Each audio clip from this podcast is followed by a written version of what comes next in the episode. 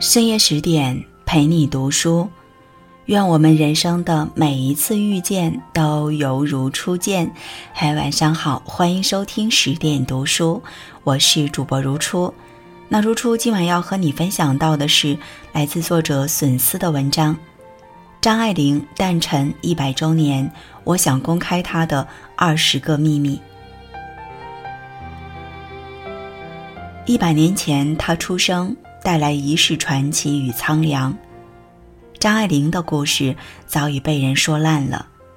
今天我从她的亲朋好友、爱人知己的口中得知了她的二十个秘密，试图还原一个不太一样的张爱玲。张子静，张爱玲弟弟，他很早想到男女平等，务必要胜过我。小时候带我的保姆张干灵力要强，处处占先。领他的何干，因为带的是个女孩子，自觉心虚，凡事都让着她。因此我姐说，张干使我很早的想到男女平等的问题，我要锐意图强，务必要胜过我弟弟。我姐姐早慧，观察敏锐，我虽只比她小一岁，对这些事一直是懵懂无知的。他不必锐意图强，就已经胜过我了。这不是男女性别的问题，而是他的天赋资质本来就比我优厚。汪洪生，张爱玲最喜欢的国文老师。他一贯懒散，什么都忘。我在上课时，大家赞赏。说艾琳的《霸王别姬》与郭沫若的《楚霸王之死》相比较，简直可以说有过之无不及，并且对他说：“应该好自为之，将来的前途是未可限量的。”可是艾琳并不因了这番激励而有所奋勉，她一贯懒散，还是什么都我忘了。有一次，她欠交了一期作文，我催她。他笑笑，隔不多久交来一篇，我一看，却就是《霸王别姬》的上半篇。原来他要把这一篇充两期作文。闫英，张爱玲大学时最好的闺蜜，淑女也会说脏话。张在大学很少结交朋友，她喜欢坐在众人旁边，或观察，或画速写，很少参与谈话。大学时代，他以立志当作家，为此做各式文学练习。张是斯文小姐，是她母亲以淑女教导的成果，但她一笑即大笑，这一点忘了母亲的训导。在港大时，有一次我一清早泼冷水在张爱玲头上，故意将她吵醒。这次张爱玲发脾气了，高叫道：“该死，该死！”苏青，同时期女作家。女作家的作品，我只看张爱玲。女作家的作品，我从来不大看，只看张爱玲的文章。张爱玲小姐写《我看苏青》，我读时几乎落下泪。大概她是很了解我的心境的，虽然有些地方未免说的太客气了。我不大会观察人。而张小姐的个性又是内向的，不大容易被理解，至少在我是这样想。胡兰成爱人，站在他面前最豪华的人也感受到威胁。与他相处，总觉得他是贵族，其实他是清苦到自己上街买小菜。然而站在他跟前。就是最豪华的人也会感受威胁，看出自己的寒碜，不过是暴发户。这绝不是因为他有着传统的贵族的血液，却是他的放肆的才华与爱悦自己，做成他的这种贵族气氛的。贵族气氛本来是排他的，然而他慈悲，爱悦自己本来是执着的，然而他有一种忘我的境界。傅雷，文艺评论家，我们文坛最美的收获。毫无疑问，《金锁记》是张女士截至目前为止的最完满之作，颇有《狂人日记》中某些故事的风味，至少也该列为我们文坛最美的收获之一。柯林，张爱玲在《万象》杂志的编辑，高处不胜寒的文艺代表。一九五零年，上海召开第一次文学艺术界代表大会，张爱玲应邀出席。季节是夏天，会场在一个电影院里，记不清是不是有冷气。她坐在后排，旗袍外面罩了件网眼的白绒线衫，使人想起她引用过的苏东坡词句“高处不胜寒”。那时最时髦的装束是男女一律的蓝灰布中山装。张爱玲的打扮尽管由绚烂归于平淡，比较之下还显得很突出。我也不敢想张爱玲会穿中山装，穿上了又是什么样子。邝文美，张爱玲后半生最重要的朋友。外界对她的误解颇深。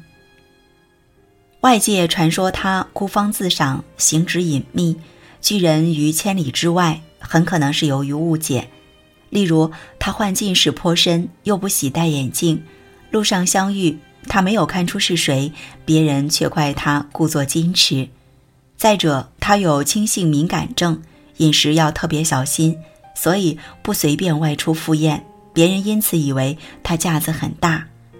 话不投机半句多的感觉是任何人都有过的，在陌生人面前，他似乎沉默寡言。可遇到只有二三知己时，他就恍如变成另一个人，谈笑风生，妙语如珠。白先勇，大家带着好奇和期待望着他。与张爱玲的聚餐安排在台北西门町一家苏州菜馆。虽然在那个年代，张爱玲还不是个明星人物。但他呢特立独行的个性以及苍凉哀艳的文字，总给人一种神秘的感觉。所以，张爱玲踏入饭店的一刹那，大家都带着好奇、期待的眼神望着她。她身穿素淡的旗袍，随身带着一件暗紫色绸缎棉质外套，特别显眼。张爱玲是上海人，但一口普通话说得字正腔圆，特别是卷舌音，很有北京味儿。这或许与他曾经在天津居住过有关。他的眼神因近视略显得有些朦胧迷离，一旦特别关注你，便马上目光如炬，仿佛有两道白光直射而来。难怪他观察周围人和事是如此的犀利、透彻、深刻。赖雅，张爱玲的丈夫。张爱玲帮我搓背，带着对父亲的敬仰。一九五六年，我和张爱玲结婚了。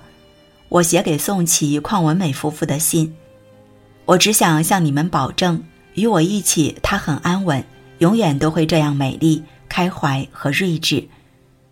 这一切奇迹的发生，并不因为要互相迁就而改变，过去如是，今天亦然，直到永远。爱玲会帮我搓揉后背，带着对父亲的仰慕，真舒服。黄亦凡，张爱玲母亲，没指望她孝敬我。我是很喜欢她结了婚，又免了我一件心愿。如果说希望她负责我的生活，不要说她一时无力，就是将来我也绝不要。你要知道，现在是二十世纪，做父母只有责任，没有别的。戴文彩，张爱玲迷，曾在她公寓旁租住一个月。气绝人世的自我封锁，文学生命是会猥琐的。我正想多看一眼，他微偏了偏身，我慌忙走开，怕惊动他。他也许察觉外头有人，一直没有出来，我只好回房。待我一带上门，立即听到他匆匆开门下锁，疾步前走。我终于见着张爱玲时，几乎有一种震动的不安。我当下辨清自己只是个地才，而我也懂了，他是宁可与无才朝夕相对，也不愿地才为他不安。与他为邻，使我感触很深。一个作家这样气绝人世的自我封锁，文学生命是会猥琐的，可惜了。夏志清，文学评论家，跳蚤影响了他的创作力。晚年，张爱玲为了生活，不得不做她不喜欢的事，教书、做研究，非其所长。她不与人接触，只能写她熟悉的事。她改写《怨女》《半生缘》，都是说的老上海。揭露中国人的丑陋，不合美国人的胃口，得不到出版商的青睐。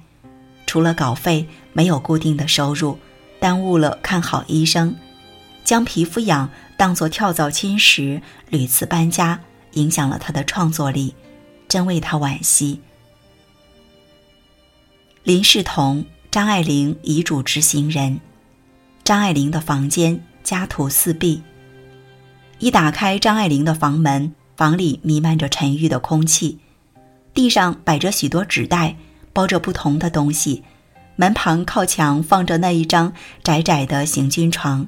上面还铺着张爱玲去世时躺的那床蓝灰色的毯子，床前地上放着电视机、落地灯、日光灯，唯一的一张折叠床倚在东墙靠近门的地方。厨房里搁着一把棕色的折叠椅，一具折叠梯，这就是全部的家具了。这些东西有一个共同点，那就是轻便好拿。墙上没有挂任何东西，连一张日历也没有，真可算是家徒四壁了。宋怡朗，张爱玲遗产执行人，说她生前穷到食指皮糊口是无稽之谈。张爱玲有两万八千美金的存款，当时港币汇率是七点七五左右，所以张爱玲死后是有二十几万港币，这在当时不算多，也不算少。网上有人说他生前贫穷到需食纸皮来糊口，是无稽之谈。贾平凹，我中张爱玲的毒已深。那一年到香港，什么也没买，只买了张爱玲的几本小说。当看到《倾城之恋》《金锁记》《沉香屑》那一系列，中她的毒已经日深。张的性情和素质离我很远，明明知道读他只乱我心。但偏是要读，古今中外的一些大作家，有的人的作品读得多了，可以探出其思维规律，寻法可学；有的则不能，这就是真正的天才。张的天才是发展的最好者之一。杨绛，我对张爱玲有偏见。我觉得你们都过高看待张爱玲了，我对她有偏见。我的外甥女和张彤是圣玛丽女校学生，说张爱玲要出风头，故意奇装异服想吸引人，但她相貌很难看，一脸花生米，同学都看不起她。我说句平心话，她的文笔不错，但意境卑下。现在捧她的人把她美化的和她心目中的自己一样美了，我没有见过她。莫言。他的小说可能是天下第一刻薄。张爱玲的小说写得非常漂亮，情感写得也很深，很多比喻都非常精辟。她那种幽默调侃入木三分。要说刻薄，可能也是天下第一刻薄。她的小说，我觉得还缺乏一种广阔的大意象，是玲珑剔透的小摆件，不是波澜壮阔的托尔斯泰式的。陀思妥耶夫斯基似的，没有那种狂风暴雨般的冲突。余秋雨，他死得很寂寞，就像他活得很寂寞。他死得很寂寞，就像他活得很寂寞。但文学并不拒绝寂寞，是他告诉历史：二十世纪的中国文学还存在着不带多少火焦气的一角。正是在这一角中，一颗敏感的灵魂，一种精致的生态，风韵永存。张爱玲眼中的自己，天才梦。我是一个古怪的女孩，从小被目为天才，除了发展我的天才外，别无生存的目标。童言无忌，从小似乎我就很喜欢钱。因此，一学会了“拜金主义”这名词，我就坚持我是拜金主义者。传奇再版的话：“呵，出名要趁早呀，来得太晚的话，快乐也不那么痛快。就现在已经没那么容易兴奋了，所以更加要催，快快，迟了来不及了，来不及了。自己的文章，我的作品，旧派的人看了觉得还轻松，可是嫌它不够舒服；新派的人看了觉得还有些意思，可是嫌它不够严肃。但我只能做到这样，而且自信也并非折中派。我只求自己能够写得真实些。自己的文章，我是喜欢悲壮，更喜欢苍凉。今年是张爱玲诞辰一百周年，也是她逝世二十五周年。一位天才的女作家，她的传奇与流言一直被纪念，也一直被误读。一千个人心中就有一千个张爱玲。还是林青霞说得好，她十九岁时写的《天才梦》，最后一句：“生命是一袭华美的袍，爬满了虱子。”仿佛他一早就预知自己的未来，或是他一早就设定一个无形的牢笼，自己一步步的走进去。张爱玲的一生比她的任何一本小说都精彩。更多美文，请继续关注十点读书，也欢迎把我们推荐给你的朋友和家人，一起在阅读里成为更好的自己。这里是十点读书，我是如初，我们下次节目再见。